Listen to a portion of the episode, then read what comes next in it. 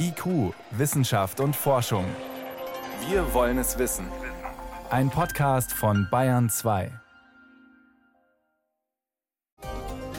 Eine Schwangere freut sich auf ihr Baby. Bei der Geburt gibt es Probleme. Das Kind kommt mit Hirnschaden auf die Welt. Wenn Eltern so etwas erleben, ist das ein Albtraum. Erst recht, wenn dann noch klar wird, wahrscheinlich ist ein Medikament schuld, das die Mutter bei der Geburt bekommen hat. Man steht da vor so einem schwarzen Loch mit so einem Kind. Plötzlich hat das Kind was und ich hatte eine Bilderbuchschwangerschaft. Und dann liegt er da so und macht gar nichts. Wer hat versagt im Fall Zytotec? Das ist Thema bei uns heute. Außerdem geht es um intelligente Stromzähler und Filter gegen Mikroplastik. Wissenschaft auf Bayern 2 entdecken. Heute mit Miriam Stumpfe. In vielen deutschen Kliniken wird in der Geburtshilfe ein zweifelhaftes Medikament eingesetzt, Zytotec. Es kann Wehen einleiten, wenn bei einer Schwangeren die Geburt nicht in Gang kommt. Allerdings wurde es dafür nie zugelassen. Jetzt zeigt eine Recherche von Bayerischem Rundfunk und Süddeutscher Zeitung, es kommt dadurch immer wieder zu Komplikationen, auch in Deutschland. Kinder kommen mit Hirnschäden auf die Welt, die Plazenta kann sich ablösen, die Gebärmutter reißen, im schlimmsten Fall sterben Kind oder Mutter. Wie oft das passiert ist, unbekannt, doch es sind mehrere Fälle bei Gerichten und Krankenkassen dokumentiert. Was da schief läuft, konnte ich vor der Sendung mit Professor Gerd Gläske besprechen. Er ist Arzneimittelforscher an der Universität Bremen und von ihm wollte ich wissen, warum machen das Ärzte überhaupt? Offenbar in großem Stil ein nicht zugelassenes Medikament bei der Geburt einsetzen.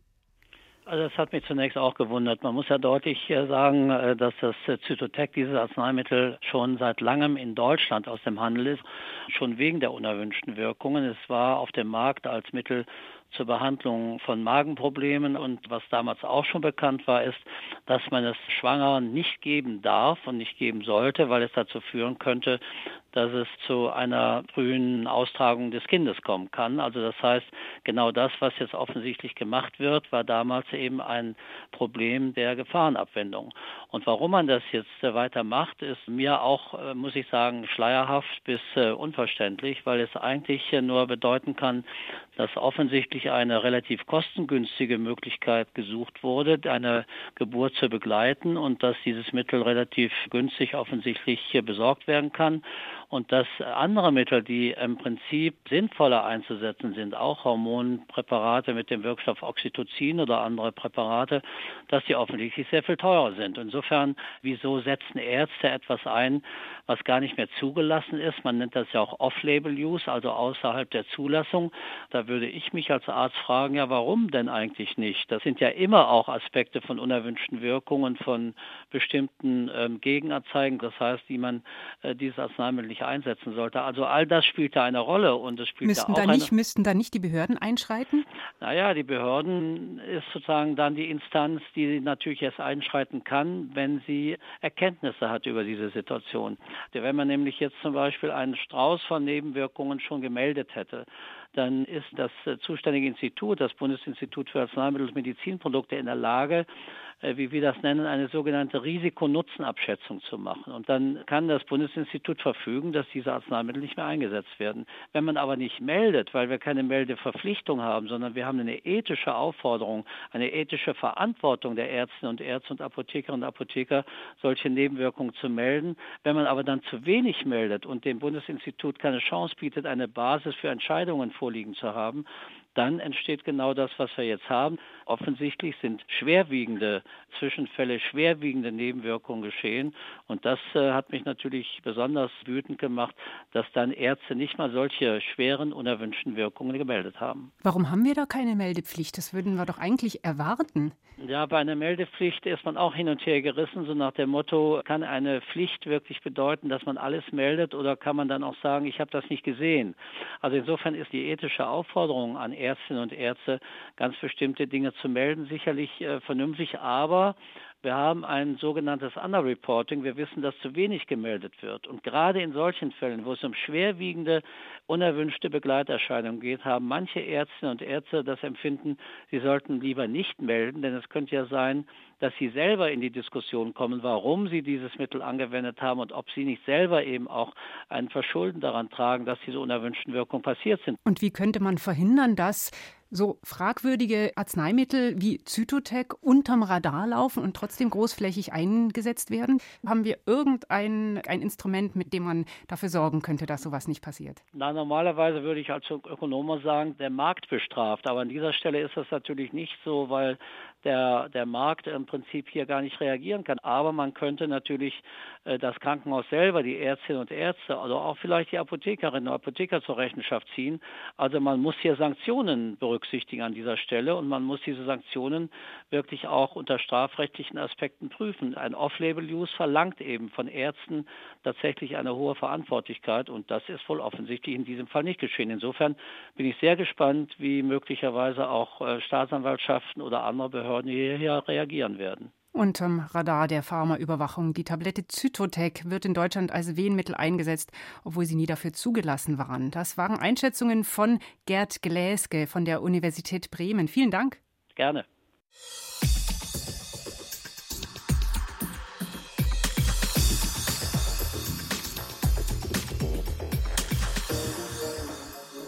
Mikroplastik im Mineralwasser oder im Bier, das ist keine schöne Vorstellung. Und auch in Flüssen oder Meeren wollen wir es eigentlich nicht haben, denn da schlucken es ja Fische, Muscheln, Wassertiere. Es gibt viele Vorschläge, wenigstens beim Abwasser aus den Haushalten etwas dagegen zu tun. Mit Filtern zum Beispiel das rausholen, was unser Alltag in die Kanalisation spült. Doch der Teufel steckt im Detail. Es fängt schon mit der Frage an, was sollen die Filter eigentlich rausholen? Erstaunlich, wie wenig Forscher über Mikroplastik wissen. Lauter Fragezeichen. Wie viel ist in der Umwelt? Was bewirkt es dort? Ist es gesundheitsschädlich? Es ist nicht einmal klar, um welche Materialien es hauptsächlich geht. Weil die Partikel ja nicht nur frei in der Umwelt vorkommen, sondern zum Teil auch einen Belag haben.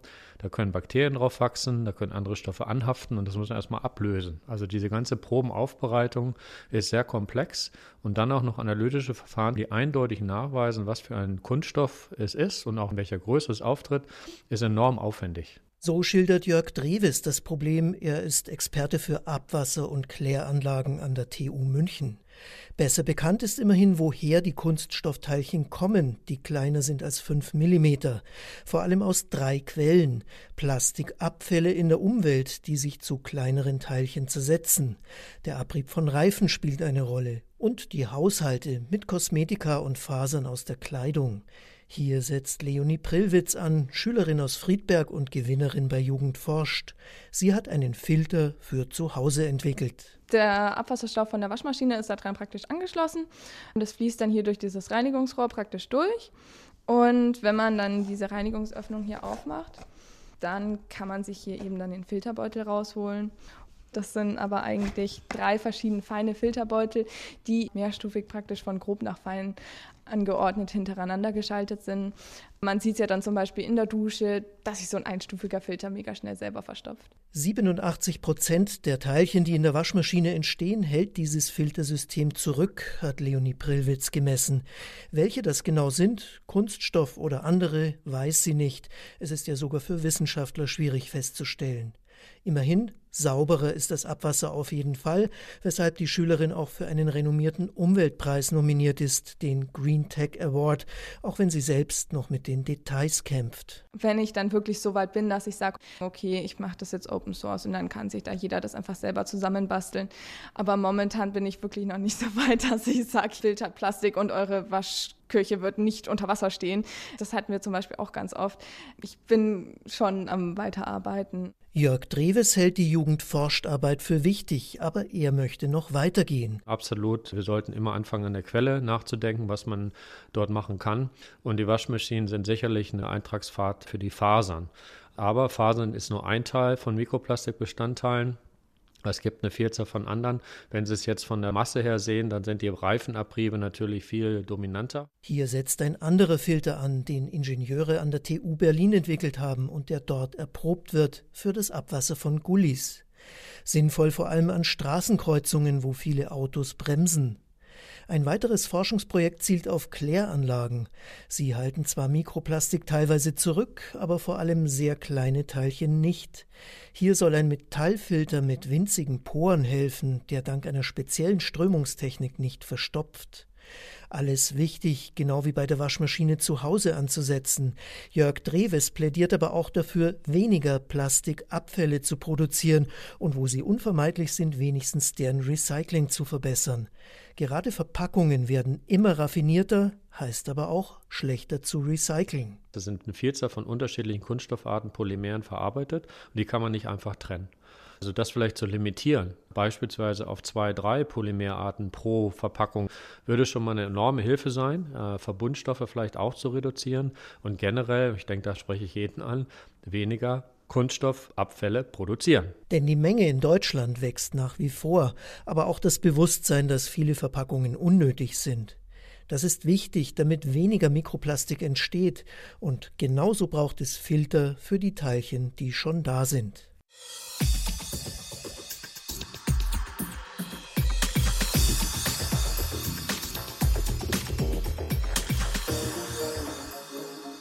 Wenn der Wind kräftig weht, wie diese Woche, dann ist das wunderbar für die Stromproduktion.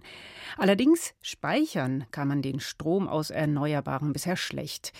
Clever wäre es da, wenn in den Haushalten genau dann das Elektroauto geladen wird, wenn Sonne oder Wind viel Energie liefern. Nur so kann die Energiewende auf Dauer gelingen.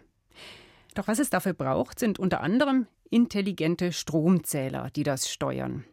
Deswegen gilt ab dem 24. Februar Sogenannte Smart Meter werden in deutschen Haushalten Pflicht.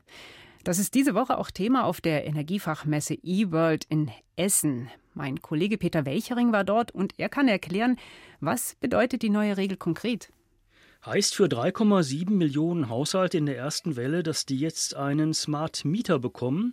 Und das bedeutet für die Messstellenbetreiber, also Stadtwerke und Energieversorger, ein Milliardengeschäft. Denn bei einer vierköpfigen Familie, die beispielsweise etwas mehr als 6000 Kilowattstunden Stromverbrauch im Jahr hat, da fallen dann 100 Euro pro Jahr nochmal extra für den digitalen Stromzähler an und der muss abgenommen werden. Also für diese technische Neuerung muss ich dann auch bezahlen. Es gibt die Forderung schon lange, dass das Pflicht werden soll. Allerdings, es hat ziemlich lange gedauert.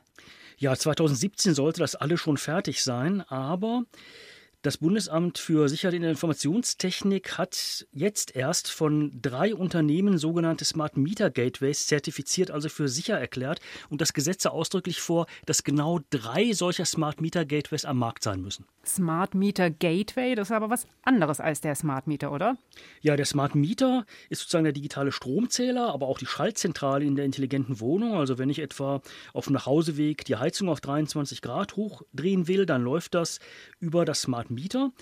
Wenn ich beispielsweise über dieses Smart Meter solche Befehle absetze, sollen die aber sicher abgesetzt werden. Da soll sich keiner reinhacken. Und diese Absicherung übernimmt das Smart Meter Gateway, mhm. also eine Schnittstelle, über die die gesamte Kommunikation mit dem Smart Meter läuft. Und da ist sehr lange dran gearbeitet worden, damit die auch wirklich sicher wird. Und jetzt kann ich aber auch davon ausgehen, dass sie sicher ist.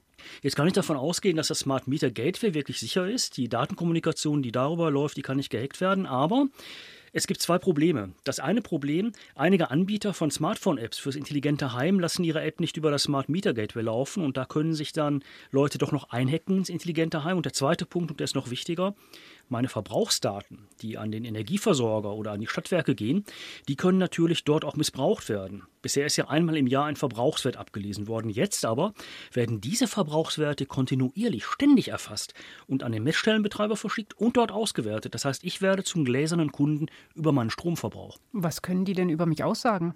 Also beispielsweise gibt es solche Mehrwertdienste, die die Stadtwerke mit verbuchen wollen und mit verkaufen wollen. Und da sagen sie dann dem Kunden, lieber Kunde, wir sorgen dafür, dass dir etwa automatisch Waschmittel ins Haus geliefert werden, wenn du die 30. Maschinenladung gewaschen hast. Und dass es die 30. Maschinenladung ist, das sagt uns dein Smart Meter.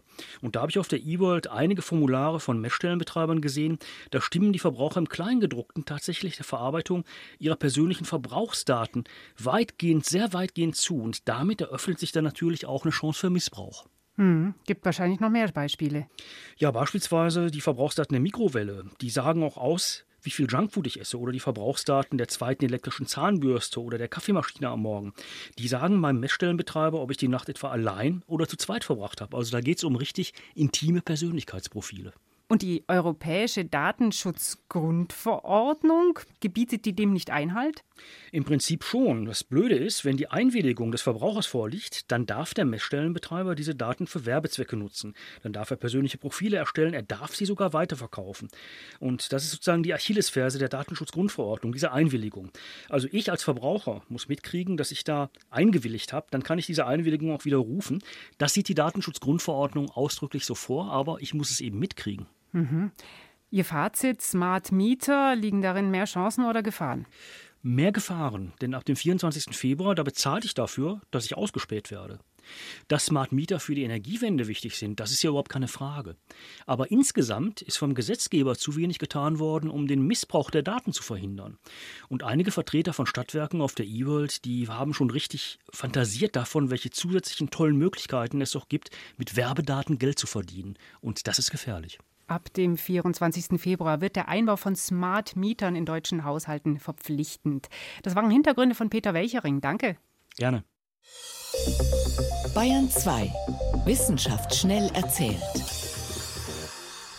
Und für das Neueste aus der Forschung ist jetzt mein Kollege Johannes Rostäuscher ins Bayern 2 Studio gekommen.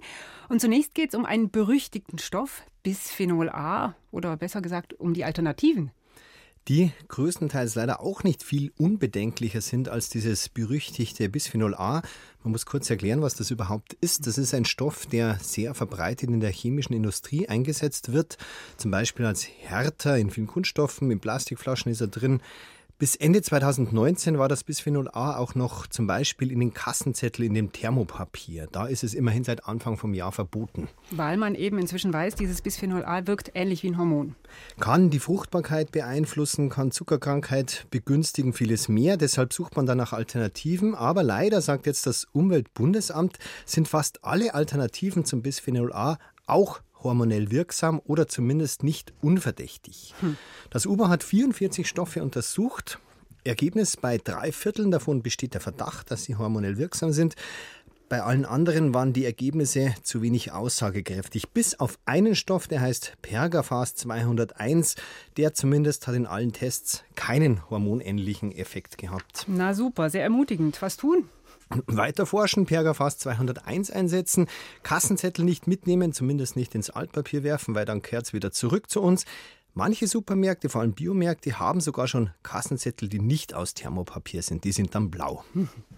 Die nächste Meldung, ein weiteres Plädoyer für mehr Bewegung, vor allem bei Kindern. Sehr vereinfacht gesagt, je mehr Kinder sitzen, desto größer ist das Risiko, dass sie als junge Erwachsene depressive Symptome entwickeln. Etwas genauer, wenn Sie sich eine Stunde zusätzlich bewegen, zum Beispiel gehen, dann reduziert das Risiko sich messbar. Also auch noch Jahre später hat es eine Wirkung. Wie hat man das Wirkung? Wie hat man das herausgefunden? Über Jahre eben beobachtet, fast schon überwacht, Teenager mit einer Art Schrittzähler.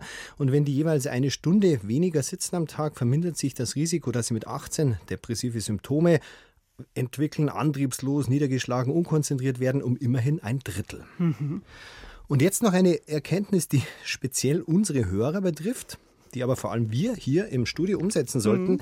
Fachbegriffe erschweren nicht nur das Verständnis, sondern würgen regelrecht das Interesse der Zuhörer ab. Mhm, ja, genau. Äh, besonders smart sind sie nicht, aber man könnte ja auch erklären, was sowas bedeutet. Dann hätte der andere gleich was dazugelernt. Das klingt sehr logisch, aber die aktuelle Forschung widerspricht dem. Wenn der Journalist oder auch ein Wissenschaftler in einem Vortrag den Fachbegriff verwendet und sofort übersetzt, ist trotzdem der Schaden schon angerichtet. Hm. Ein Beispiel liest eine Versuchsperson einen Text, wo das Wort Laparoskopie steht und dann steht Laparoskopie, also eine Bauchspiegelung.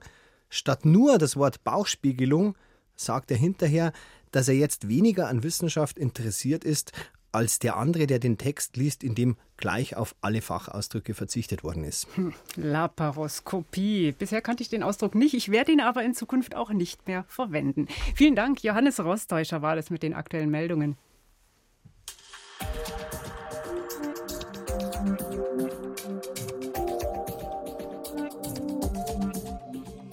Hummeln, Bienen, Eintagsfliegen. Früher schwirrten sie zuhauf über Wiesen und Felder. Seit einigen Jahren jedoch werden es immer weniger. Das belegen verschiedene Studien. Allerdings sind die meisten dieser Arbeiten Momentaufnahmen, die nur kurze Zeiträume beobachten. Das macht es schwierig, genau zu sagen, warum die Zahl der Insekten zurückgeht. Welche Rolle spielen Pestizide und die intensive Landwirtschaft? Welche Rolle die Luftverschmutzung? Welche Rolle verändert das Klima? Zwei aktuelle Studien haben sich längere Zeiträume angeschaut und lenken den Blick auf den Klimawandel. Susi Weichselbaumer schildert warum. Die großen Seen und Fließgewässer im Norden Amerikas, an der Grenze zwischen USA und Kanada. Hier zählt Biologe Philip Stepanian von der Universität Oklahoma Eintagsfliegen in der Luft. Als Larven leben die Tiere jahrelang versteckt im Schlamm unter Wasser bis sie kurz vor dem Lebensende auftauchen, sich verwandeln in fliegende Insekten und schwärmen. Ihr Ziel? Befruchtung, Eierlegen, Sterben. Wie viele Tiere im Schwarm sind, hat Stepanian anhand von Aufnahmen aus dem Wetterradar berechnet. Meteorologen nutzen das Wetterradar, um zu prüfen, wie viel Regen oder Schnee tragen Wolken. Genauso kann man mit dieser Technik die Zahl der Eintagsfliegen in einem bestimmten Luftabschnitt herausbekommen. Bei uns waren das 88 Milliarden, was einer gesamten Biomasse von 3000 Tonnen entspricht. Das ist eine enorm wichtige Nahrungsquelle für Vögel und Landtiere. Die bald zu versiegen droht, denn in den letzten fünf Jahren ging die Zahl der Eintagsfliegen in der Region des oberen Mississippi um 52 Prozent zurück rund um den Eriesee sogar um 84 Prozent. Jetzt müssen wir herausfinden, warum. Handelt es sich um eine besondere Art der Verschmutzung?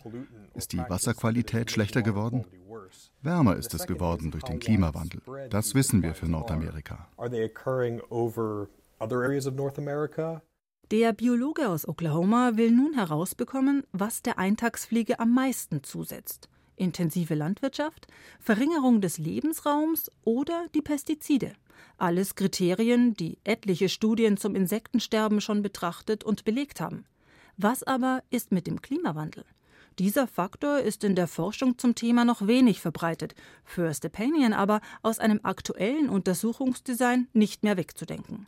Der Biologe Peter Soroyi von der Universität Ottawa bestätigt, der Klimawandel sei ein Hauptproblem für Insekten.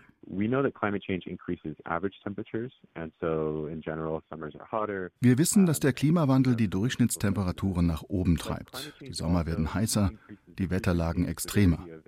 In Europa haben wir schon seit einiger Zeit regelmäßig heftige Hitzewellen. Das wird zunehmen als Folge des Klimawandels.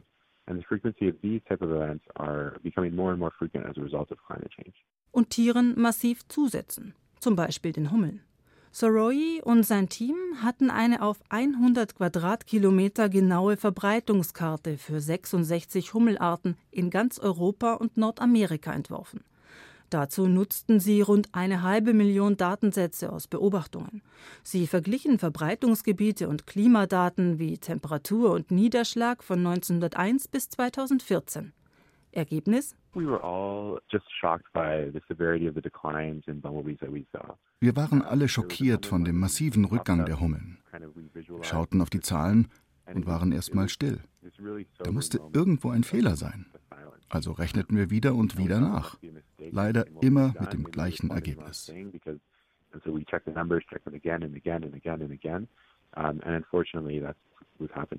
Die Wahrscheinlichkeit, dass eine Region von Hummeln besiedelt ist, schwindet. In den untersuchten 112 Jahren in Nordamerika ist sie um 46 Prozent zurückgegangen, in Europa um 17 Prozent. Dabei stecken Hummeln etwas höhere Durchschnittstemperaturen noch weg. Extreme Hitze aber schaffen sie nicht. Anders als einige andere Insekten siedeln Hummeln selten oder sehr langsam um in kühlere, nördlichere Gefilde. Warum das so ist, will Soroyi in einem weiteren Schritt klären. Hummeln und Eintagsfliegen, ihnen setzt der Klimawandel zu. Das war's in IQ Wissenschaft und Forschung. Im Studio war Miriam Stumpfe.